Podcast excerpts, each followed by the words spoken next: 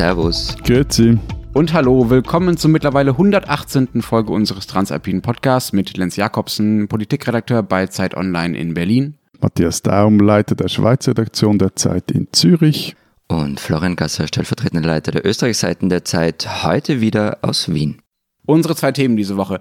Aktien und Bodensee, was sich dahinter versteckt, noch kurz erläutert. Wir wollen darüber reden, äh, wie eigentlich äh, die Menschen in unseren Ländern mit Aktien umgehen, ob sie überhaupt welche besitzen oder nicht. Es gibt ja da mit Wirecard gerade in Deutschland einen spektakulär Skandal mit leichten österreichischen Anteilen.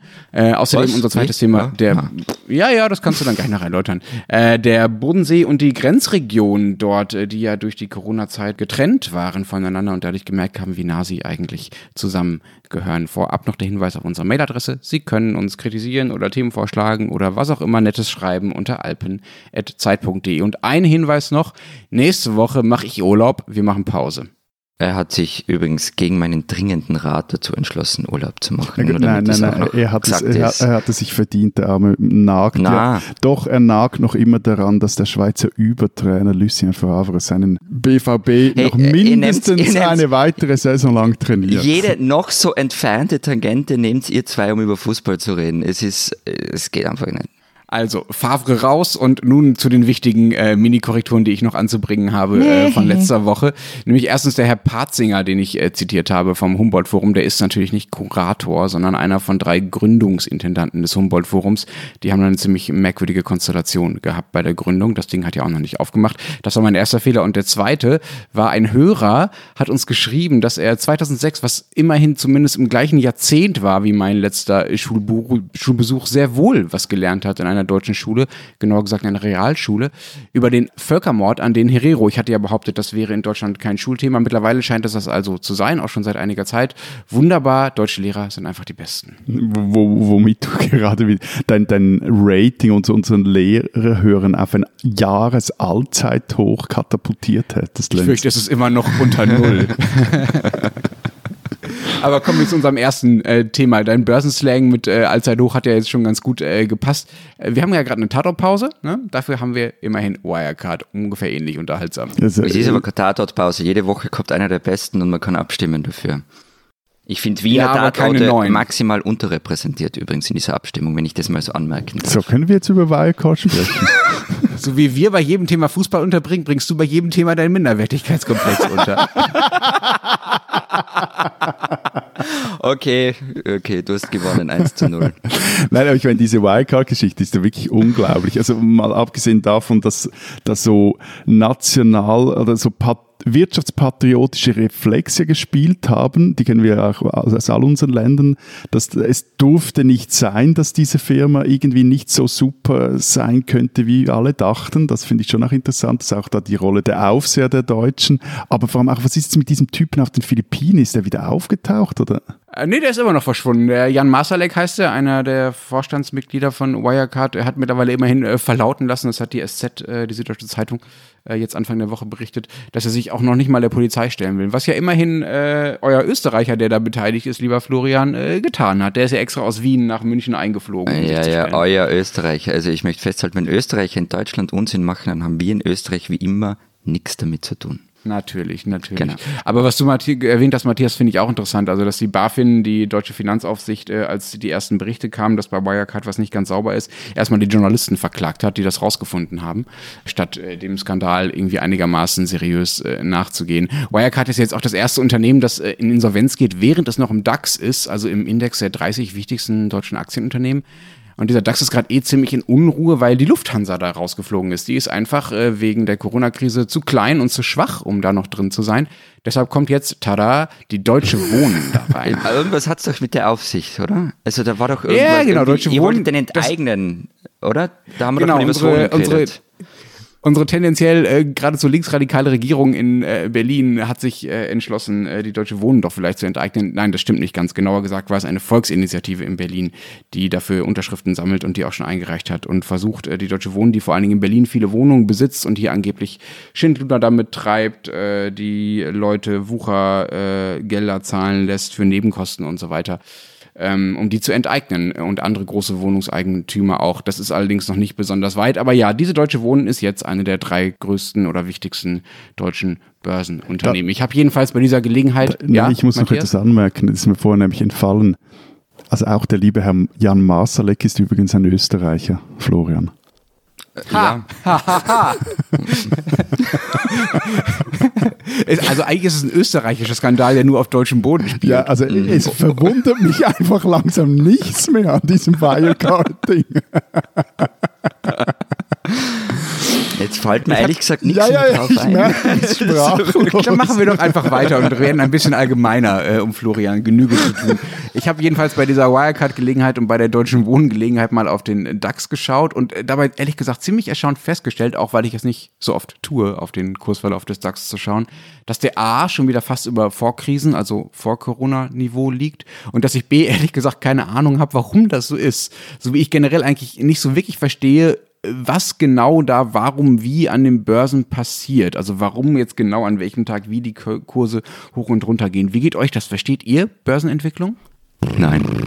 Also, äh, ich, ich, ich beginne mal irgendwie mit dem äh, Umweg. Also, bei uns heißt ja der Index SMI, Swiss Market Index, und der umfasst äh, die 20 wichtigsten börsenkotierten Firmen in der Schweiz.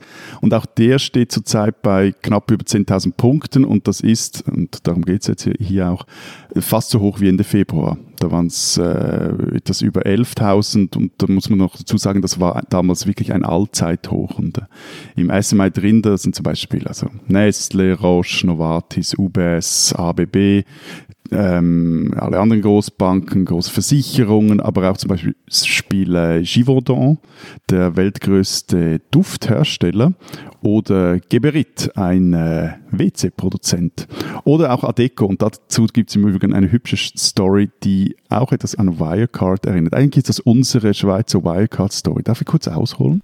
Nur wenn der oh Österreicher Gott. Chef ist. Bitte nicht ausholen, aber ja, Adeco nee, sagt nee, aber, was, aber, also die, aber die Bahamas kommen vor. Ah, immerhin. Ähm, also Adeco entstand 1996 durch die Fusion der Schweizer Adia Interim und der französischen Eco. Das ist alles so halb interessant. Was wirklich interessant ist, ist, dass die Adia Interim, die gehörte bis Anfang der 90er Jahre einem gewissen Werner K. Rey und dessen Omni Holding. Und der Rey, der wurde in den 80er, also seit den späten 70er Jahren in der Schweiz als Finanzgenie gehandelt. Also ähnlich wie einem gewissen Öster wie ein gewisser Österreicher in Deutschland, dem gehörten unter anderem der Jean Frey Verlag äh, oder zum Beispiel auch 30 Prozent an Sulzer und Sulzer war damals noch eine Weltfirma. Aber, und da wären wir jetzt eben bei Wirecard, 1991 ging dann die Omni Holding bankrott. Äh, Ray wurde wegen Betrugs, Urkundenfälschung und betrügerischen Konkurses angeklagt, flüchtete aber zuvor auf die eben Bahamas. Und da lebte er dann noch vier Jahre relativ in Ruhe, bis er dann an die Schweiz ausgeliefert wurde. Saß dann vier Jahre im Knast und arbeitete aber ab dem Jahr 2000 wieder in London als Geschäftsmann. Ja, ist doch schön, dass er resozialisiert wurde. Schulden waren also auch mehrere, also er hat da mehrere Milliarden auch in den Sand wo wir schon bei Bahamas sind, gesetzt. Aber, aber du hast jetzt immer noch nicht erklärt, ob du weißt, wie die Börse Nein, ich wollte jetzt einfach diese Geschichte erzählen, weil ich die toll finde. Aber äh, nein, ich, also wie die Börse funktioniert, so plus minus. Aber äh, wieso jetzt da, also wieso sich jetzt die, die, die wirtschaftliche Entwicklung, die Börsenkurse äh, dermaßen entkoppelt haben, gerade auch in dieser Krise, kann ich mir ehrlich gesagt nicht erklären. Aber äh, ich habe so den Eindruck, da sind wir auch nicht ganz allein. Also eine Erklärung, die ich habe, die ist, dass die Börsen und jetzt wer auch immer das ist, äh, nach wie vor halt darauf spekulieren, dass diese Krise nur temporär ist. Und äh, da habe ich aber jetzt wiederum so den Eindruck, dass sie das schleichende ökonomische Gift, das dieses Virus verbreitet, einfach massiv unterschätzt. Also mir geht es grundsätzlich ähnlich wie Matthias, wenn es ums Verständnis von Börsen geht. Ich weiß, wie sie an und für sich funktioniert am Papier, aber hm, viel weiter reicht es auch nicht. Also bei uns gibt es den ATX, den Austrian Traded Index, ähm, sind die 20 größten börsennotierten Unternehmen drin was weiß ich, zum Beispiel OMV, Fürstalpine, Raiffeisen, Don Co. Was, so was ist Don Co? Äh, Catering okay. und äh, Unternehmen, die machen zum Beispiel die Flugzeuge, ist Catering. Und am Montagabend lag er bei 2247,80 Punkten und er erholt sich langsam. Es ging nämlich ziemlich runter mit ihm. Also im Februar war er noch bei 3200 und am 18. März ist er auf 1630 unten gewesen. Das kann man dann schon mal einen Absturz nennen. Gleichzeitig, also im ersten Quartal 2020, stieg aber der Aktienumsatz an der Wiener Börse um fast 36 Prozent auf 21,7 Milliarden Euro. Also die Handelsaktivitäten sollen angeblich die größten seit zehn Jahren gewesen sein. Was ja auch irgendwie logisch ist, wenn der Kurs fällt, muss ja Klar. auch ordentlich was verkauft werden. Ne? Das ist dann halt die, das, der, der, das Volumen, so kommt es dann das zustande. Aber ich finde, und ich glaube, das ist ein bisschen Teil des Problems, dass wir jetzt hier so ein bisschen rumspekulieren, warum jetzt die Kurse hochgegangen sind oder gesunken sind. Äh, Teil des Problems ist, glaube ich, auch die Börsenberichterstattung, die dann nämlich immer im Nachhinein Erklärungen dafür findet, was da gerade passiert ist. Also zum Beispiel das, was du gerade gesagt hast, Matthias, dass halt die äh, Spekulanten oder die Anleger hoffen, dass die Kurse, dass die, dass der Absturz nur temporär ist, äh, der Corona-bedingte. Man hätte ja genauso gut sagen können, wenn die Kurse unten geblieben wären, hätte man halt gesagt, ja, die Anleger gehen halt davon aus, dass äh, die Krise dauerhaft ist. So. Und das äh, wäre, man kann dann so oder so im Nachhinein immer gute Erklärungen finden. Und wenn es runtergeht, war das Vertrauen der Anleger halt nicht da und wenn es raufgeht, dann eben doch. Das ist ehrlich gesagt äh, doch eigentlich nur Küchenpsychologie. Ja, erinnert ja auch ab und zu. Ja, ne, sag du. Na, ich finde, wir sollten ja nicht unser Mund nicht allzu voll nehmen, ehrlich gesagt, im Nachhinein gescheit sein über irgendwas. Also, wenn ich so gewisse Leitartikel jeweils lese, die dann äh, postfestum, sagt man doch, irgendwie die Dinge mir erklären, dann hat das auch was von Analysten, bla bla. Ja, wobei diese Börsenberichterstattung, also ich ja, die ist gaga. Und, ja, das ist, nein, die ist Entertainment. Ja, die ist Entertainment. Ich, ich hatte mal so eine Zeit während Zivildienst. Ähm, da hatte ich viel Tagesfreizeit und, und das war kurz nachdem die Dotcom-Bubble geplatzt ist. Und ich habe ich hab den ganzen Tag halt irgendwie Fernsehen geschaut oder viel Fernsehen geschaut. Und ich habe mich dann immer gewundert, warum diese, es sind ja immer diese gleich ausschauenden, geschniegelten jungen Männer, die da stehen und die dann so selbstsicher von den nächsten brandheißen Anlageoptionen herumfaseln, als ob es irgendeine Form von Sicherheit gäbe und man muss nur ihnen folgen und dann, dann ist man wirklich voll dabei. Ich habe mich gut unterhalten dabei, wow. aber seltsam war es schon.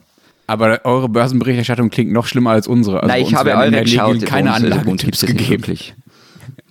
nein, nein, ich ja, habe die okay, bei euch nee, geschaut. Uns, also äh, NTV oder was auch immer. Ah, NTV, na gut. Äh, reden wir nicht über NTV.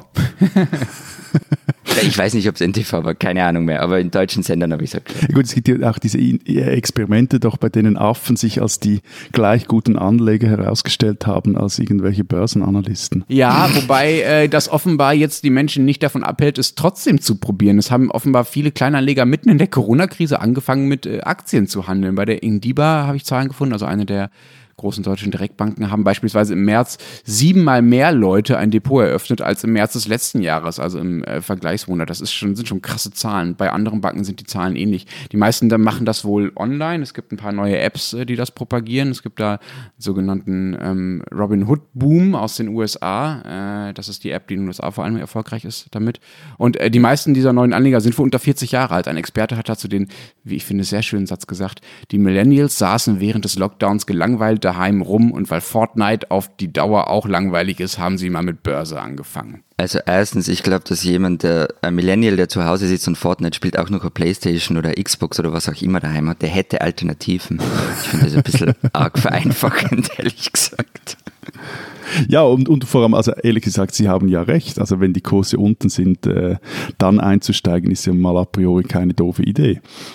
Und gerade auch der, genau. der Einbruch der Corona-Krise, also zuerst hat, haben ja die Börsen überhaupt nicht reagiert und dann kracht es so runter, dass man sich ja fragen musste, ob jetzt wirklich all diese Unternehmen eigentlich einfach plötzlich so und so viel äh, weniger wert sind. Also. Und es ist ja auch eigentlich genau das, was viele seit Jahren fordern, wenn nicht sogar seit Jahrzehnten, also zumindest in Deutschland, dass nämlich die Deutschen sich mal endlich mehr trauen, bitte in, mit Aktien zu handeln und da ihr Geld anzulegen und nicht immer nur auf dem Sparkonto versauern zu lassen, wo es momentan sowieso keine Zinsen gibt oder in Immobilien zu stecken, wo die Preise einfach so krass steigen, dass alle damit rechnen, dass es bald auch mal wieder runtergehen könnte. Jedenfalls, die Deutschen legen viel zu wenig in Aktien an, zumindest nach der Meinung derjenigen, äh, die sich da damit auskennen und die, die dafür propagieren, äh, dass, sich das mehr zu trauen.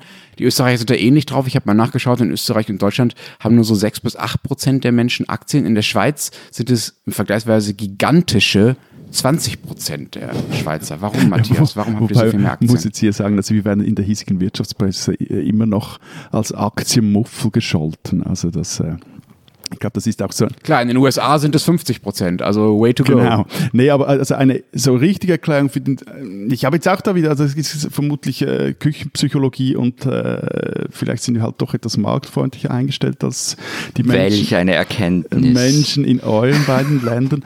Aber was ich äh, eine sehr naheliegende Erklärung ist, wir haben einfach vermutlich im Schnitt mehr Kohle auf der Seite, die wir irgendwie anlegen wollen oder müssen. Wie schön, dass ich auch dieses vermutlich mit Fakten unter, unterfüttern kann. Ich habe nämlich mal nachgeschaut, wie viel Geld wir eigentlich so rumliegen haben, also wir Deutschen, Schweizer und Österreicher. Die Deutschen haben ein Geldvermögen von 6.500 Milliarden Euro zur Verfügung. Die Österreicher nach unserer ja jetzt schon sehr lange bewährten wunderbaren 1 zu 10 Regel kommen tatsächlich auf genau ein Zehntel des Betrages, nämlich auf 655 Milliarden Euro Geldvermögen. Und die Schweizer, die ja ähnlich groß sind wie Österreich, Österreich, kommen im, im Vergleich dazu auf geradezu gigantische 2200 Milliarden Euro, also auf das drei- bis vierfache des ja gleich großen Österreich. Das ist, selbst wenn man die höheren Preise in der Schweiz noch mit einrechnet, immer noch unfassbar viel mehr. Und das kann man halt nicht alles auf dem Sparkonto liegen lassen oder in Immobilien stecken. Das geht dann halt in Aktien oder in Fonds. Also das scheint wirklich einer der Gründe zu sein. Aber vielleicht hat es ja auch noch andere Gründe dafür. Was ich mich frage, hat das auch was mit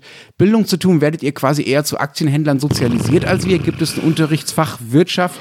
Kriegt ihr alle schon so ein kleines Depot eröffnet äh, zum Schulabgang? Du, du, du meinst irgendwie Intensivkurs 1 Wolf on Paradeplatz oder so?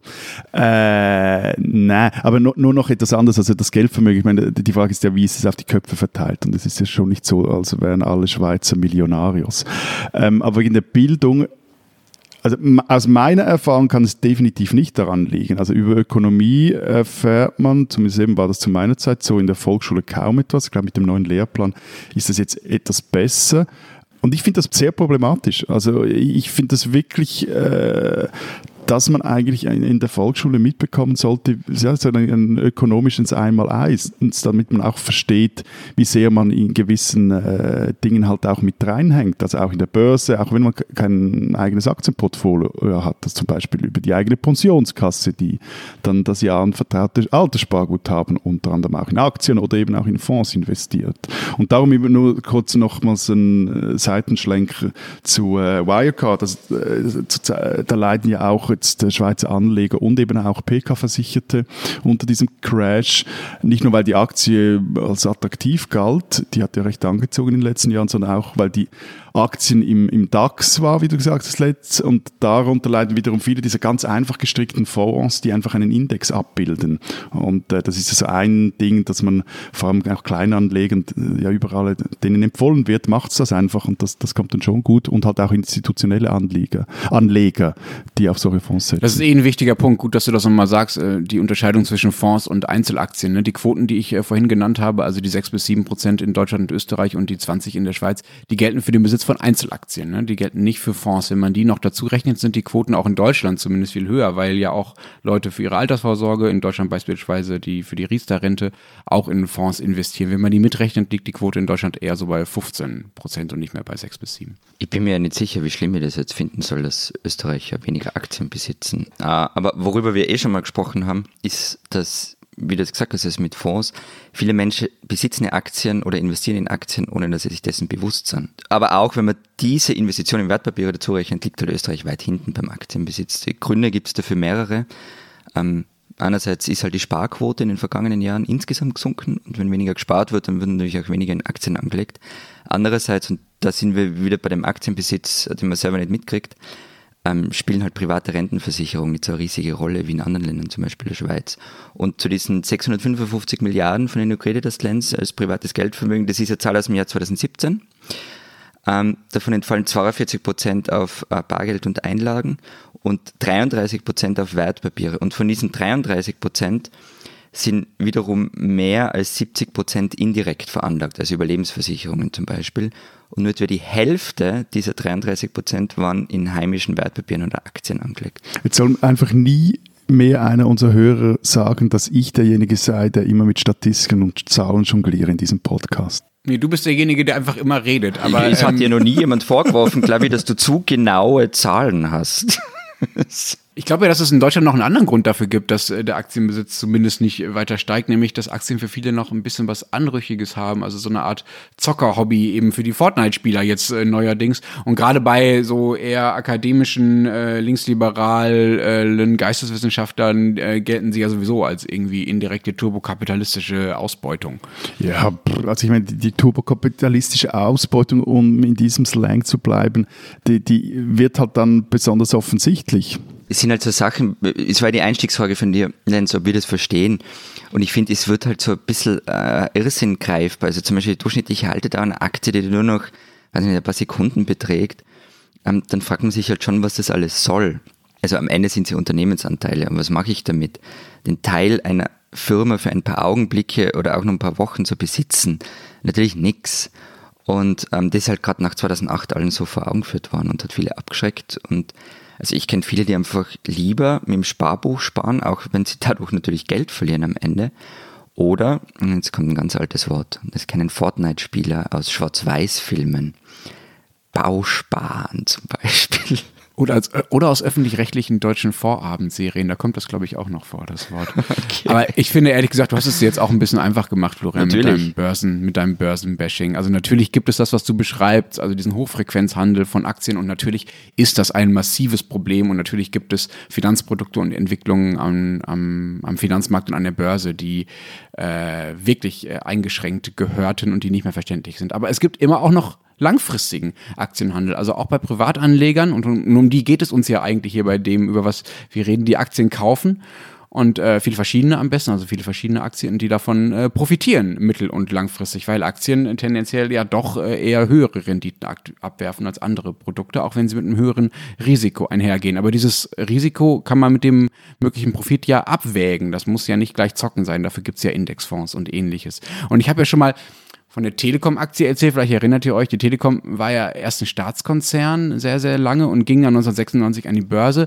Und das gilt noch bis heute als die Mutter aller Börsengänge in Deutschland. Und das war auch nicht nur ein Börsengang, das war gleichzeitig so eine, geradezu so eine volkspädagogische Offensive.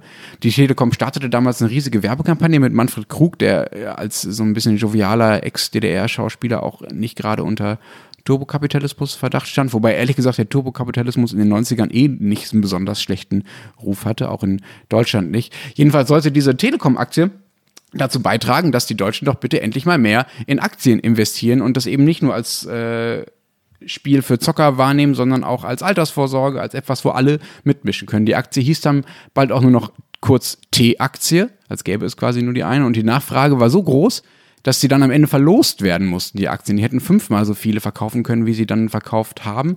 1,9 Millionen Deutsche kauften die Aktien, die allermeisten davon auch zum ersten Mal. Und es ging dann auch ganz gut los. Die Aktie kostete 28 Euro, stieg dann bis 2000, also in den ersten vier Jahren auf über 100 Euro. Man konnte also ordentlich damit verdienen. Und dann kam der Crash. Als die New Economy zusammenbrach, brach auch die Telekom-Aktie zusammen und sackte auf unter 10 Euro. Heute steht sie auch nur bei knapp 15 Euro. Und die Deutschen, denen ja beim Start der Aktie gesagt wurde, wie toll doch die Börse sei, war dann, äh, waren dann ordentlich verschreckt. Die Aktionärsquote, die zwischenzeitlich auf fast 10% gestiegen war, sagte wieder ab auf 6 bis 7%. Und Manfred Krug, der ja dafür geworben habe, sagte, ich entschuldige mich aus tiefstem Herzen bei allen Mitmenschen, die eine von mir empfohlene Aktie gekauft haben und enttäuscht worden sind. Gut, aber ich, ich, muss schon jetzt auch nochmals äh, Florian etwas oder widersprechen und einfach ergänzen. Also ich meine, zum Beispiel hat jetzt gerade dieser Tage der Bundesrat hier dem Finanzplatz neue Vorgaben gemacht für dessen Nachhaltigkeit und äh, also Sustainable Financing heißt hier das Buzzword. Und auch wenn jetzt diese Vorgaben recht large sind und der Schweizer Finanzplatz, äh, gerade wenn es um Klima geht, nach wie vor viel zu viel dazu beiträgt, dass viel zu viel CO2 in die Atmosphäre geblasen wird.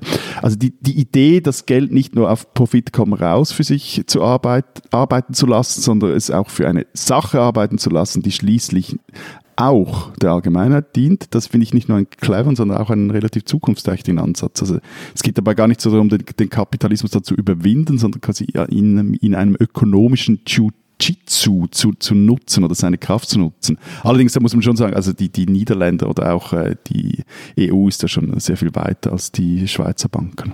Hast du jetzt eigentlich ernsthaft gerade vorher gesagt, diesen Satz Geld arbeiten zu lassen? Das ist ein, ein Werbespruch, denn die, Zür die Zürcher Ich kenn's schon, das Wort, aber das ist so ja. Was ist, nee, die, die Zürcher Kantonalbank hatte den lange und irgendwie, der blieb mir so aus meiner Jugend hängen. Äh, ja, eben aus deiner Jugend, also so aus den 80ern. 90er, 90er. Okay, na, aber das mit der EU, ich wollte nämlich gerade sagen, also das, was du da erzählst, das kennen wir halt schon irgendwie ein wenig in der EU. Ich meine, also ganz ehrlich, wenn es um ähm, nachhaltigen Finanzplatz und Finanzgesetzgebung geht, seid ihr einfach nie Early Adopter. Diese Österreicherin sollten Sie kennen. Im Jahr 1977 erschien der erste Roman der Vorarlberger Schriftstellerin Monika Helfer. Und seit damals hatte sie immer wieder kleinere und größere Erfolge mit ihren Erzählungen und Romanen. Der ganz große Hit kam erst jetzt, nach 50 Jahren Schreiben. Bagage heißt das Buch, in dem die dunklen Flecken des Ländles ausgeleuchtet werden. Die Geschichte beginnt 1914 und geht bis ins Jahr 2003. Es geht um Helfers Großeltern, die als ärmliche Außenseiter am Rande eines Bergdorfes leben und vom Rest des Dorfs eben nur Bagage genannt werden. Es geht um Josef, der in den Krieg muss, und um Maria, die so schön ist, dass es ein Fluch ist. Die Männer im Dorf steigen ihr nach, die Frauen verachten sie dafür und plötzlich steht ein attraktiver Mann aus Hannover vor der Tür, der Bagage.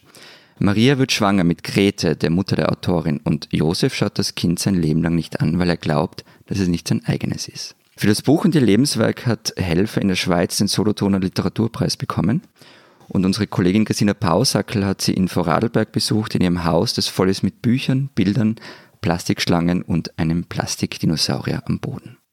Monika Helfer schreibt Christina in dem Stück, liebt die Menschen, aber sie scheut die Massen und besonders das Scheinwerferlicht. Sie geht nicht gerne raus. Helfer ist eine der leisesten Schriftstellerinnen Österreichs und sie bleibt es auch jetzt in der Stunde ihres größten Erfolgs, auf den sie fast ihr ganzes Leben lang hingeschrieben hat.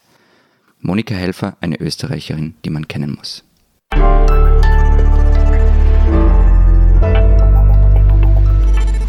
Unser zweites Thema, der Bodensee. Florian und ich äh, waren zusammen dort, wobei wir natürlich nicht zusammen dort waren, sondern getrennt. Erst ich, dann der Florian. Und wir hatten eine, wie ich finde, etwas unglückliche Arbeitsteilung. Ich, ich stand in den super. Werkshallen rum. Und äh, du durftest Bötchen fahren. Ich stand auf der Brücke der MS Austria eines Bodenseeschiffs. War super. Das war echt leibend. Ähm, und was ich da erst erfahren habe, ich, ich kannte diese Geschichte einfach nicht. Die Grenzen zwischen unseren drei Ländern am Bodensee sind nicht geklärt. Die Schweizer haben Grenzverläufe einfach quer durch den See irgendwie gezogen. Und die Österreicher und die Deutschen sagen, wenn es tiefer als 25 Meter ist, ist es offener See und alles andere kehrt im Staat am Ufer. Und jetzt haben wir uns, also wir drei Länder, da auf eine relativ einfache Lösung geeinigt. Wir reden einfach nicht mehr davon. Das hat jahrzehntelang super funktioniert. Also ungefähr das Gegenteil von dem, was wir drei hier genau. Wir reden wieder drüber. Ja gut, aber es hat ja nur so lange, zum Problem. so lange funktioniert, bis ein paar Schweizer Fischer im Corona-Lockdown sich in die Bregenzer Bucht verirrten und dort von der Polizei gebüßt wurden. Wegen Verstößen gegen die Covid-19-Verordnung. Ja, das hast du mir schon einmal erzählt und ich habe noch immer nicht genau verstanden, warum die Straf kassiert ja, haben. Ja, sie hätten, sie, äh, der Grund war, glaube ich, dass sie sich zu zweit und als Nicht-Familienmitglieder auf öffentlichem Grund getroffen haben und auch die Hygieneabstände haben man auf diesem sechs Meter langen Boot nicht einhalten einhalten können. Eine Sapperlot, echt, also Wahnsinn, Ehre. Das wird schon seine Richtigkeit haben, da, ja, ja. diese Strafe. Na, aber über diese Nichtgrenze im Wasser gibt es halt echt schöne Geschichten. Ähm, da hat es zum Beispiel einen schwedischen Geschäftsmann gegeben, der in den 70ern ein Schiff auf den Bodensee gestellt hat und allerlei Zeugs zollfrei verkauft hat, weil es sind natürlich internationale Gewässer und so. Und das hat man ihm nicht abgedreht die längste Weile. Also die, die Schweizer Polizei hat das Boot sogar mal geentert in irgendeinem Schweizer Hafen. Es war aber erfolglos. Da ist dann wieder losgefahren. Und es hat dann lang gedauert. Also schlussendlich hat man einen Weg gefunden, dass er das nicht mehr weitermachen kann, aber das hat recht lang gedauert. Oder es gab zum Beispiel mal in Vorarlberg ein Twist-Verbot. Also Twist, dieser obszöne Tanz. Genau. Und der war verboten, irgendwann in den 60er Jahren. Und da sind die Leute dann einfach mit dem Schiff und einer Band auf den See rausgefahren und haben halt dort getanzt. Also der See war Freiheit. Aber vielleicht müssen wir jetzt hier mal erklären, wieso wir jetzt überhaupt über den Bodensee äh, schwadronieren. Weil er schön ist. Weil da unsere drei Länder aufeinandertreffen. Und würdet ihr bitte nicht meinen sorgfältig einstudierten Marketing-Spruch oder so. Blog jetzt irgendwie, weil diese Woche wieder eine Ausgabe von Zeit Alpen erscheint und die erscheint in Österreich und der Schweiz gedruckt und in Deutschland in der digitalen Ausgabe der Zeit. So, Werbung fertig, Lenz. Genau, und für diese Ausgabe haben Florian und ich uns angeguckt, was eigentlich mit der Grenzregion passiert ist, als die Grenzen dicht waren und was jetzt mit ihr passiert, da die Grenzen wieder auf sind. Und ich hatte das Glück, am Tag nach der Grenzöffnung äh, da zu sein. Ich bin am 16. Juni, am 15. sind die Grenzen aufgegangen, mit einem Regionalzug von Deutschland äh, in die Schweiz gefahren. So, es war, glaube ich, ein Dienstagmorgen war ziemlich alltäglich, was ich ziemlich super fand, dass es alltäglich war, über die Grenze zu fahren. Und da waren gleich mehrere Menschen, die sich freudig wieder begrüßt haben, so nach dem Motto, ach, du auch wieder hier, endlich wieder zusammen über die Grenze pendeln. Also wir erinnern uns ja leibhaftig daran, ich sag mal so, du warst nicht gerade Feuer und Flamme für die Bodenseeregion, als du da warst. Es ist halt von hier erstens sehr, sehr weit weg. Das heißt, als ich ankam, saß ich schon erstmal neuneinhalb Stunden im Zug. Das ist schon mal ein bisschen nervig. Und dann ist es so, dass ich äh, Baden-Württemberg vor allen Dingen ähm, aus Problemberichterstattungen kenne. Stuttgart 21 und Corona-Proteste und äh, ähnliches. Äh, auch AfD-Wahlkampf habe ich da mal begleitet. Das, deswegen äh, hatte ich vielleicht ein nicht besonders tolles Bild vom Bodensee. Aber der wichtigste Grund, den möchte ich nicht unterschlagen, war, das Wetter war schlecht. Und ich habe mich ja nur auf diese Recherche eingelassen, weil ich einfach die ganze Zeit baden gehen wollte. Aber ganz ehrlich, als ich dann da war, was ich wirklich, wirklich nochmal beeindruckend fand, war die Dichte an äh, bekannten Unternehmen äh, da in den Kleinstädten, die da rund um den See liegen und auch überhaupt die Dichte an Unternehmen. Also mein Hotel lag zufälligerweise direkt neben der Zentrale von Schießer, diesem Unterwaren, Unterwäschehersteller. Und äh, das Gewerbegebiet, äh, in dem die Firma lag, die ich besucht habe und über die ich geschrieben habe, das ist, war so groß wie eine Kleinstadt. Also ich würde mich wundern, wenn es in Ostdeutschland irgendwelche Städte gibt, die so große Gewerbegebiete haben. Mich hat ja, als wir mit der Recherche begonnen haben und darüber gesprochen haben, zu dritt ein bisschen gewundert, Lenz, wie wenig dir das klar war, dass es das dort gibt. Naja, und also ich, ich meine, du vergisst immer, ja, ja, aber ich glaube, du vergisst immer, wie groß unser Land ist. Also es gibt einfach, äh, wenn das Land, Land größer ist, immer noch Gebiete, äh, über die ich logischerweise weniger weiß, weil es einfach, ja, weil es einfach mehr zu wissen gibt. Genau, ja, ja. ja. Na, ich, ich meine es ist auch nicht wissen. vorwurfsvoll. Ich meine es ist überhaupt nicht vorwurfsvoll. Es ist halt echt weit weg von Berlin und genau. das haben übrigens. Es, Entschuldigung, sag. Es ist auch was anderes, sozusagen abstrakt von diesen ganzen Hidden Champions mm. da zu wissen. Abstrakt. Abstrakt von den Hidden Champions zu wissen. Wir sind immer noch in Bursons Lang. genau, na, also, und was aber zum Beispiel Unternehmen in der Region zu mir immer gesagt haben, ist, ich habe zum Beispiel gefragt, warum der grenzüberschreitende öffentliche Verkehr, äh, naja, so mittelgut funktioniert und äh, mittel ausgebaut ist. Und die meinten daraufhin, naja, das sind halt Dinge, die in Wien, Berlin und Bern entschieden werden. Und sobald die ins Spiel kommen, funktioniert in der Region dann nimmer so viel, weil das ist halt weit weg. Was klappt, ist, wenn man sich auf regionaler Ebene, also zwischen Bundesländern und Kantonen, die Sachen ausmacht. Das funktioniert dann super, aber sobald man in die Hauptstädte geht, sei es ein Problem. Das, absurdeste Beispiel dafür, das haben wir äh, vor einem Jahr mal recherchiert, war das, glaube ich, die Eisenbahnstrecke München-Zürich. Ich meine, die wird erst jetzt durchgehend elektrifiziert, teilweise noch einspurig. Also, und das sind immerhin zwei der äh, wirtschaftsmächtigsten äh, Metropolen im äh, deutschsprachigen Raum. Hast du sogar Zürich eine Metropole genannt? Ich habe es mit Wirtschaft verbunden, ich glaube, dann darf man das. Okay, dann. Nein, und ähm, Eben, da, aber da war dann zum Beispiel ja klar, also das, da, da liegt, liegt, dann vor allem das Problem in Berlin. Na klar, die Deutschen. Die ist auch weiter weg. Ist auch weiter Klar, weg. die Deutschen sind wieder schuld. Aber das stimmt natürlich. Also es gibt ja mittlerweile auch viele äh, Netzwerke in der Grenzregion, die versuchen quasi den Hauptstädten zu entkommen, indem sie die Dinge einfach selber regeln. Also sowohl im akademischen Bereich, also Kooperation der Hochschulen, als auch bei der Wirtschaftsförderung wird da relativ eng zusammengearbeitet, damit man eben nicht von Berlin abhängt, das was wirklich sehr, sehr weit weg ist. Neun Stunden Zug, ich sag's nochmal. Aber ich habe jetzt so von den Baden-Württemberg Baden-Württembergern, äh, baden-württembergischen Unternehmen und deren wirtschaftlichen Erfolg geschwärmt, der ja auch äh, in der Schweiz gibt es ja auch viele Unternehmen, das strahlt ja auch ab äh, aufeinander. Ist das in, auf Vorarlberger Seite auch so, Florian? Jupp.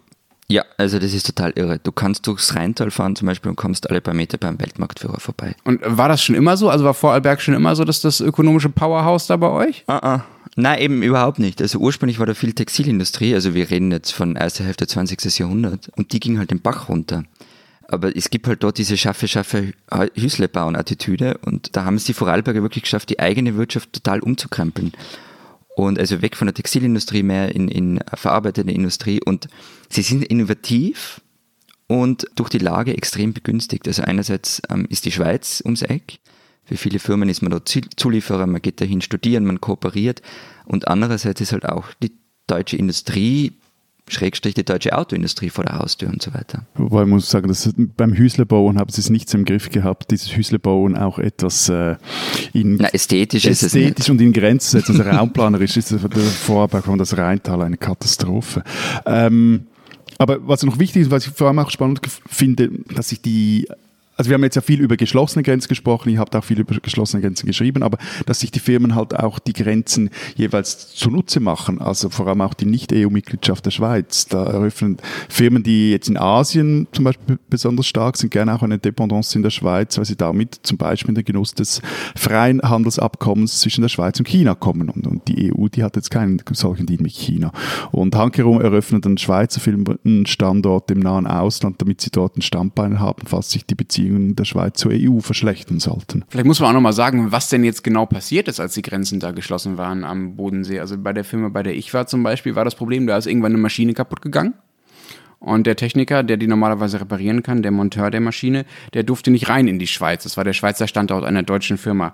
Und dann in der Schweiz gibt es niemanden, der diese Maschine reparieren kann. Und dann musste das hochgehen bis äh, zur Bundesregierung in Bern, bis äh, dieser Mechaniker einreisen konnte in die Schweiz und dieses Ding reparieren konnte. Das Ding stand eine Woche still und man muss dazu wissen, an dieser, an diesem Mittelständler, den ich da besucht habe, hängt indirekt die Automobilproduktion quasi weltweit, weil der so kleine Teile herstellt, die bei der Produktion von Klimaanlagen zum Einsatz kommen. Also da, das war schon echt fatal, dass diese Grenzen dicht waren. Interessanterweise war sie halt vor allen Dingen für Menschen dicht, für Waren war, waren sie die ganze Zeit offen, wobei sich genau das ja jetzt ändern könnte. Also das, was du gerade beschrieben hast, Matthias, wie man gegenseitig von der Grenze profitiert und sie sich zunutze macht, das äh, wollt ihr jetzt erstmal wieder zunichte machen demnächst, ja? Ja, wobei Waren lassen wir auch dann, würden wir auch dann immer noch durchlassen. Uns geht es ja immer mehr um die Menschen, die haben wir da die Fremden nicht so gern. Und ja, wir stimmen wieder mal über eine Volksinitiative der SVP ab. Und dieses Mal will sie die Personenfreizügigkeit mit der EU aufkündigen. Super. Äh, toll, ja. Hat das eine Chance? Also wird es den geben, den äh, Schwexit, wie du ihn nennst? Also ist ehrlich gesagt schwer zu sagen. Es gab jetzt erste Umfragen, die deuten auf eine relativ klare Ablehnung hin, also so 70, 30. Normalerweise werden so europapolitische Abstimmungen so 55, 45 entschieden, also wenn sie pro-europäisch ausgehen. Aber der Punkt ist halt, die Stimmung zurzeit einzuschätzen, ist es extrem schwierig. Es ist so viel im Tun, niemand weiß, wie sich die Wirtschaft in den nächsten Wochen Monaten entwickelt. Und ich habe da vergangene Woche auch in einem größeren Stück mal jetzt in der Vergangenheit geschaut und versucht, so irgendwelche ökonomischen Indikatoren zu finden, anhand derer sich dann sagen ließe, wie Europa-Abstimmungen in der Schweiz jeweils ausgehen. Und die gibt es einfach nicht. Ähm, äh, und also einmal ist die Arbeitslosigkeit hoch und es wird äh, so entschieden, dann ist sie niedrig und es wird, dann, wird trotzdem gleich entschieden, also etc. Und was aber klar ist, dass der Bundesrat und auch die, die, Wirtschaft, die Gewerkschaften, die nehmen die Sache jetzt nicht mehr auf die leichte Schulter wie noch bei der Masseneinwanderungsinitiative im Februar 14, die ja damals angenommen wurde. Und so wurde jetzt zum Beispiel ein, ein, ein, ein Mini-Sozialwerk, ein neues eingeführt, relativ hepp Und damit sollen Ü60er, die einen Job verlieren, eine Überbrückung Wirkungsrente bis zum äh, Pensionsalter erhalten. Äh, äh, warum reden wir jetzt über Pensionsalter? Ich dachte, wir reden über den Bodensee. Hilfe. Ja, ja, nee, weil, also, es zeigte sich, dass verhältnismäßig viele Ü60er für die MEI, also diese letzte SVP-Initiative, gestimmt haben, aus Angst vom Jobverlust. Und weil sich eben auch zeigte, dass die schwerer zurück in den Arbeitsmarkt finden, wenn sie erstmal draußen sind. Und da hat man jetzt seitens der Politik reagiert. Und dazu kommt auch, dass die Arbeitgeber und Gewerkschaften so einen europapolitischen Burgfrieden geschlossen haben. Die waren sich in den letzten Jahren recht in die Haare geraten deswegen. Und der letzte Grund, was ich, eben, wenn ich jetzt wetten müsste, ich eher auf eine Ablehnung setzen würde, ist, dass die SVP zurzeit, wie mir scheint, nicht so richtig Pfupf hat. Die scheinen, gerade etwas führungs- und ratlos. Aber äh, also diese Corona-Krise müsste doch eigentlich in die Karten spielen. Wirtschaft lahmt, Grenzen dicht. Und wenn wir das nicht machen, nehmen uns die Ausländer noch die letzten Jobs weg. Genau, also das, das wäre quasi das, das, das äh, Argument, das auch jetzt das analytische Argument für die Initiative, wann, wenn nicht jetzt, äh, in so einer Krise, wo alle überall von Renationalisierung sprechen, sollte so ein Volksbegehren Chancen haben. Aber eben, wie es jetzt aussieht, äh, ist die Mehrheit der Schweizer vermutlich halt doch schlau genug, um zu kapieren, ohne Fremde geht's nicht. Ich habe um mal zurück zum Bodensee zu kommen, ich habe da bei dem Mittelständler, bei dem ich war, auch mit einigen Schweizer Mitarbeitern gesprochen und die waren sich alle sicher, dass das A nicht kommt und dass das äh, B, selbst wenn es kommt, irgendeine Sonderregelung für die Deutschen geben wird, die in die Schweiz zum Arbeiten gehen, weil halt alle wissen, dass die Grenzregion absolut davon lebt. Also gerade auf Schweizer Seite. Überhaupt sind diese Grenzströme da in der Region ja sehr ungleich. Also wer warum wohin geht. Die Deutschen und die Österreicher fahren zum Arbeiten in die Schweiz und auch nach Liechtenstein, das vergisst man da ja oft, liegt da ja auch noch. Und die Schweizer fahren umgekehrt zum Einkaufen in die andere Richtung. Was äh, hält man denn da äh, voneinander? Wie sind wir so gelitten gegenseitig in der Grenzregion? Was war euer Eindruck? Also mir ist vorkommen, dass ähm, in Vorarlberg die Schweizer wirklich herzlichst, allerherzlichst willkommen sind als Einkaufstouristen. Also das steht ja direkt nach der Grenze, steht wirklich ein Einkaufszentrum neben dem anderen, dazu Fachmarktzentren, am Multiplex-Kino, Restaurants und so weiter. Also es gibt Restaurants im Bregenzer Wald, die haben zu 50 Prozent Schweizer Gäste. Und es ist alles viel zu groß dimensioniert für das kleine Vorarlberg. Und also der Großteil von dem ganzen Zeug steht da äh, nicht nur für, aber auch für die Schweizer. Und wegen den Schweizern ist es so groß. Und die profitieren halt einerseits von den niedrigeren Preisen und andererseits bekommen sie, weil ja die Schweiz bekanntlich nicht zur EU gehört, die Umsatzsteuer zurück. Und dass die Eidgenossen in den vergangenen Monaten weggefallen sind, das war bitter. Und ich war ein paar Tage nach dir dort, Lenz. Und also da war schon so ein paar Tage, dass die Grenzen offen waren, dass man rüber durfte. Und in einer Tageszeitung, in einer Vorarlberger, Tageszeitung, Vorarlberger Tageszeitung, dass ich es rauskriege, wurde auf dem Titel auch bejubelt, dass die Schweizer nun wieder kommen. Und die Parkplätze waren auch voll mit Schweizer Nummernschildern und es, es gab zum Beispiel in so einem Supermarkt einen Infostand, ähm, wo man die Tax-Refund-Formulare kriegt. Und die kamen gar nicht mehr hinterher, die auszugeben. Und was mich aber andererseits äh, stutzig gemacht hat, also weil wir jetzt die ganze Zeit davon geredet haben und in unserer Geschichte ja auch davon schreiben werden, ähm, dass diese Grenzen so egal seien, dass die keiner mehr mitbekommt. Man habe Europa schon gelebt, bevor Österreich in der EU war und wir sind eins am Bodensee. Also das ist ja dieses Gefühl, das einem die Leute dort vermitteln. Aber ganz ehrlich, das ganze Businessmodell dieser Region fußt ja auf den Grenzen. Es ist ja das, was du vorher gesagt hast, Matthias, mit den Schweizer Unternehmen, die in Vorarlberger Niederlassung machen, wegen dem Binnenmarkt oder umgekehrt wegen dem Freihandel mit China, ähm, die unterschiedlichen Lohnniveaus und so weiter. Also diese Grenzen, von denen alle sagen, dass sie irrelevant seien, die sind total relevant für die Region. Also zum Beispiel nehmen, nehmen wir mal an, wir würden da ein, ein Herzogtum Bodensee entstehen lassen. dann wäre, also, und es gibt keine Grenzen mehr, ähm, dann wäre ein Teil des gesamten Geschäftsmodells weg. Und es steht und fällt mit Staatsgrenzen. Offen müssen sie halt sein. Nur eine Frage, wer wäre der Herzog? Hast Lust? Solange es nicht Fürst Adam ist, ist alles okay. Die spinnen, die Schweizer. Matthias. Ja, ja, hier, hier, hier. Ich habe mal wieder was aus der Schweiz gelesen. Und ich bin mir nicht, sicher, ich bin mir nicht so sicher, ob es wieder mal. Übles. Ja, also, es widerspricht nämlich so allem, was du mir von eurem super über drüber Arbeitsethos erzählst, den irgendwie deine Landsleute offenbar haben. Wobei, wenn dann so Geld für sich arbeiten lassen, na gut. Aber also, im Zürcher Club Flamingo, was auch immer das ist, was wird denn gespielt? Keine Ahnung. Kennst du den? Nein. Okay. Also, also kennen, ich weiß, dass es ihn gibt, aber. Äh gut. Also da fand ein ähm, sogenanntes, im, wobei erst im Nachhinein sogenanntes Corona-Superspreader-Event statt. Heißt, am Ende der vermutlich durchgetanzten Nacht gab es ein paar Corona-Fälle mehr im Großraum Zürich. Soweit, so deppert. Aber, und das hat mir dann wirklich äh, von den Socken gehauen, jetzt rufen irgendwie random Leute bei dem Clubbesitzer an und wollen, eine Bestätigung dafür haben, dass sie aber der Fete waren, obwohl sie gar nicht da waren. Und warum? Weil sie dann zehn Tage blau machen können. Zehn Tage bezahlter Urlaub ist offenbar in der Schweiz was ganz Besonderes. Der Lenz kann nur drüber lachen, wenn er das hört jetzt. Aber du meinst wegen meiner anstehenden Harzreise? Ja, ja, das ist der wahre Luxus.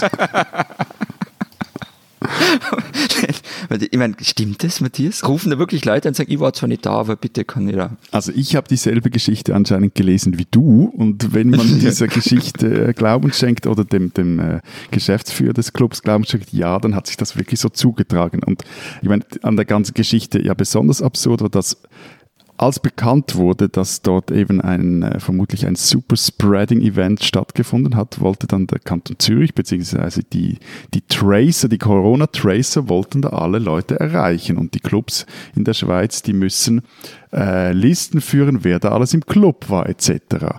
Und äh, als die aber die, die anrufen wollten oder ein Mail schreiben wollten, da waren anscheinend ein Drittel aller E-Mail-Adressen waren fake. Also und Donald Duck war dann noch die, die, die lustigste Variante. Das waren, glaube ich, wirklich zum Teil total vulgäre E-Mail-Adressen, die da aufgeschrieben wurden, etc.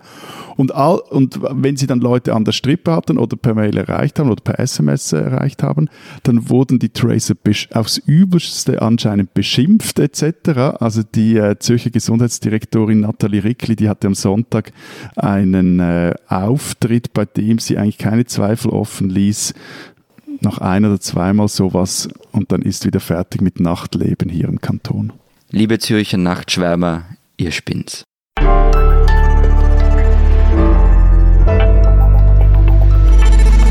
Das war's diese Woche bei unserem Transalpinen Podcast. Äh, wir haben diese Woche, wie gesagt, eine transalpine Ausgabe der Zeit vorbereitet. Matthias, willst du noch mal kurz sagen, was da sonst noch so steht, außer der Geschichte, die äh, Florian und ich geschrieben haben? Genau, es gibt diese tolle Bodenseegeschichte von euch beiden. Dann gibt es ein wunderbares Porträt, das äh, Florian schon angeteasert hat, über Monika Helfer, geschrieben von Christina Pausackel. Dann gibt es noch dazu von Barbara Achermann ein Porträt über den vermutlich transalpinsten oder einer der transalpinsten Manager Europas, Severin Schwan, CEO von Roche und im Besitz nicht nur eines österreichischen, nicht nur eines deutschen, sondern neuerdings auch eines Schweizer Passes. Und wenn Sie wissen wollen, äh, was jenseits der Alpen im weit, weit, weit entfernten Berlin oder im sonstigen Teilen von Deutschland los ist, dann lesen Sie den Rest der gedruckten Zeit oder natürlich Zeit online. Wir hören uns nächste Woche nicht wieder, weil ich, wie gesagt, im Harz weile. Ich werde dann übernächste Woche davon äh, kurz berichten. Ich hoffe, es regt ihr nicht die ganze Zeit durch, das ist nämlich angesagt. Äh, und ich wünsche euch eine schöne Pause und sage Schönen Urlaub, Papa. Ciao, tschüss. und tschüss.